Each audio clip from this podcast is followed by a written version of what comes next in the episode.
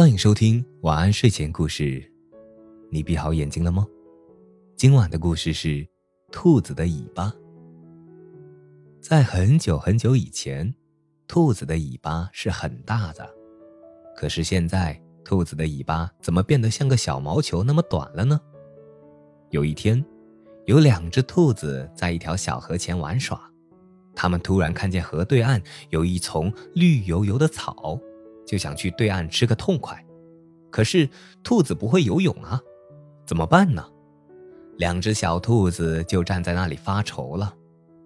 这时，两只小兔看见一只乌龟钻了出来，两只小兔子眼珠一转，想出了一个好办法。他们对乌龟说：“龟大妈，听说你的孩子在这条河里数也数不清。”龟大妈自豪地说。那是当然的，小兔子又说：“我们不信，不如交出你的孩子，我们来比一比吧。”龟大妈二话不说，立刻钻进了小河里。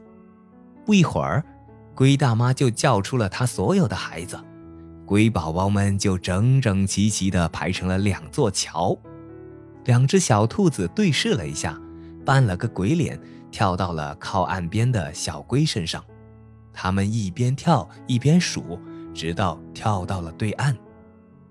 两只小兔得意洋洋地说：“你这只笨乌龟上当了！其实我们根本没有孩子。”两只小兔笑了起来，可是它们高兴得太早了。它们的身子在岸上，但两条长长的尾巴却还在水里。小龟们都生气了。他们张开嘴巴扑向小兔的长尾巴，使劲地咬上了一口。小兔拼命地拉，结果把尾巴给拉断了。后来，这两只兔子真的生了好多兔宝宝，可是它们的尾巴都和它们的祖先一样，是短尾巴。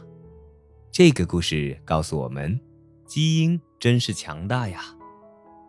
好了，今晚的故事就讲到这里。我是大吉，一个普通话说的还不错的广东人。